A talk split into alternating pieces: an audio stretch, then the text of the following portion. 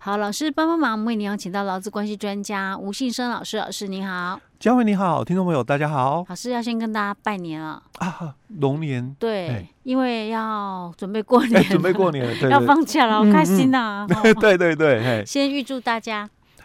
呃，龙年嘛，嗯要要跟龙有关，好，哦哎呃没关系啦，不一定。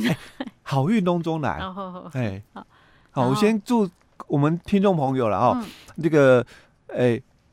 大家嗯龙 五级，哦嗯，OK，好，这个比较重要。哎，对对对， 好，自己的权益自己不能放弃。哎对好没错 OK，好，老师，那我们赶快回到我们的这个呃问题啊，因为我们上一期有讲到说有听众朋友在问他，因为他是在于会家保劳保了哈。嗯，那因为现在可能在外面有一些工作机会，所以他就是找了工作了。哎对那，当然，这个有关于劳健保的问题，他就要考量清楚了哈。嗯嗯因，为毕竟可能有一些呃渔民，就是就是就是朋友听众朋友，他搞不好他也是快要到可以请领劳保退休金的年纪了。哎对，所以他这时候就会想说，哎、那我这个到底我这个劳保还要在哪边保啊？嗯是要在原本的渔会保呢，还是我现在已经在外面上班？哎、嗯，照理讲，有在外面上班就要在外面保才对吧？对不对，老师？因为我们嗯有这个五个社会保险。嗯五个社会保险里面哦，我们的这个双保的一个资格哦，嗯是劳保，嗯，然后你的职灾，啊还有你的那个劳退六趴，嗯那你的这个健保跟就业保险，好它是不能双保。 ，OK，那因为这个听众朋友他是在那个与会保劳保，嗯所以他也没有这个旧保的一个问题啊、哦所以他旧保当然就在外面公司投保， ，OK，哦但他的健保，嗯，就有一个就是说择一的问题，因为 OK 只能保一边嘛，嗯哦哼可是我们健保它是看你的那个身份别，OK，哦，你是第几类的啦。啊哈哦，那我们的公司的员工他是第一类，嗯那你在这个渔会哦嗯加健保哦，你是属于第三类。 ，OK，跟我们规定里面哦，它是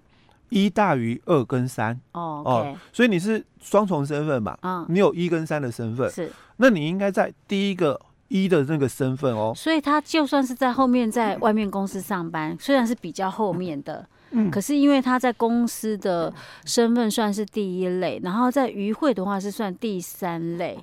所以一就大于后面的嘛，对不对？嗯所以这别等于是说，他如果要在公司保，他就是要把健保挪过来在公司保的意哎、思。对， OK，就不能再继续在渔会保哎、健保。不行不行，那渔会还可以继续保渔保的劳保吗？那我们健健保是只能择一嘛，嗯可是我们的劳保哦嗯可以双保，嗯呃，所以他听众朋友他当然就可以选择两边继续投保的这个部哦分， ，OK，这不会影响到他后面你请领退休金的问题，那个是另外一个就是身份别的一个认定，就是说啊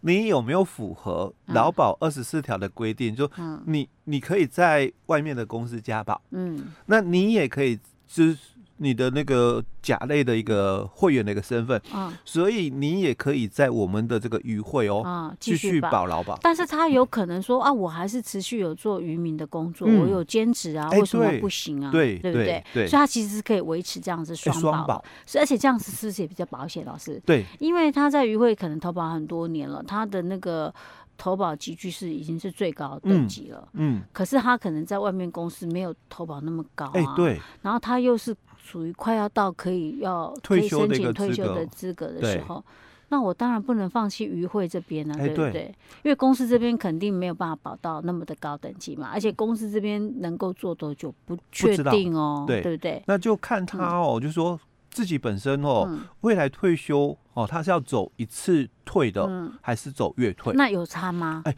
有差。好因为差我在哪里？嗯我们一次退的话是走旧制的，对哦，就最后三年的平均。嗯啊，那如果我们听众朋友他是就是余会们那个就没有保嘛，因为我出来嗯外面工作嘛，嗯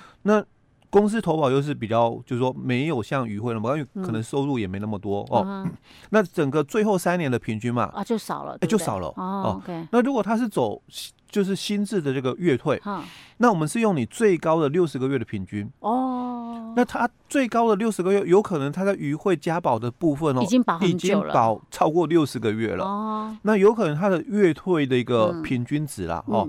不会受影响，因为，OK，我们是按照你的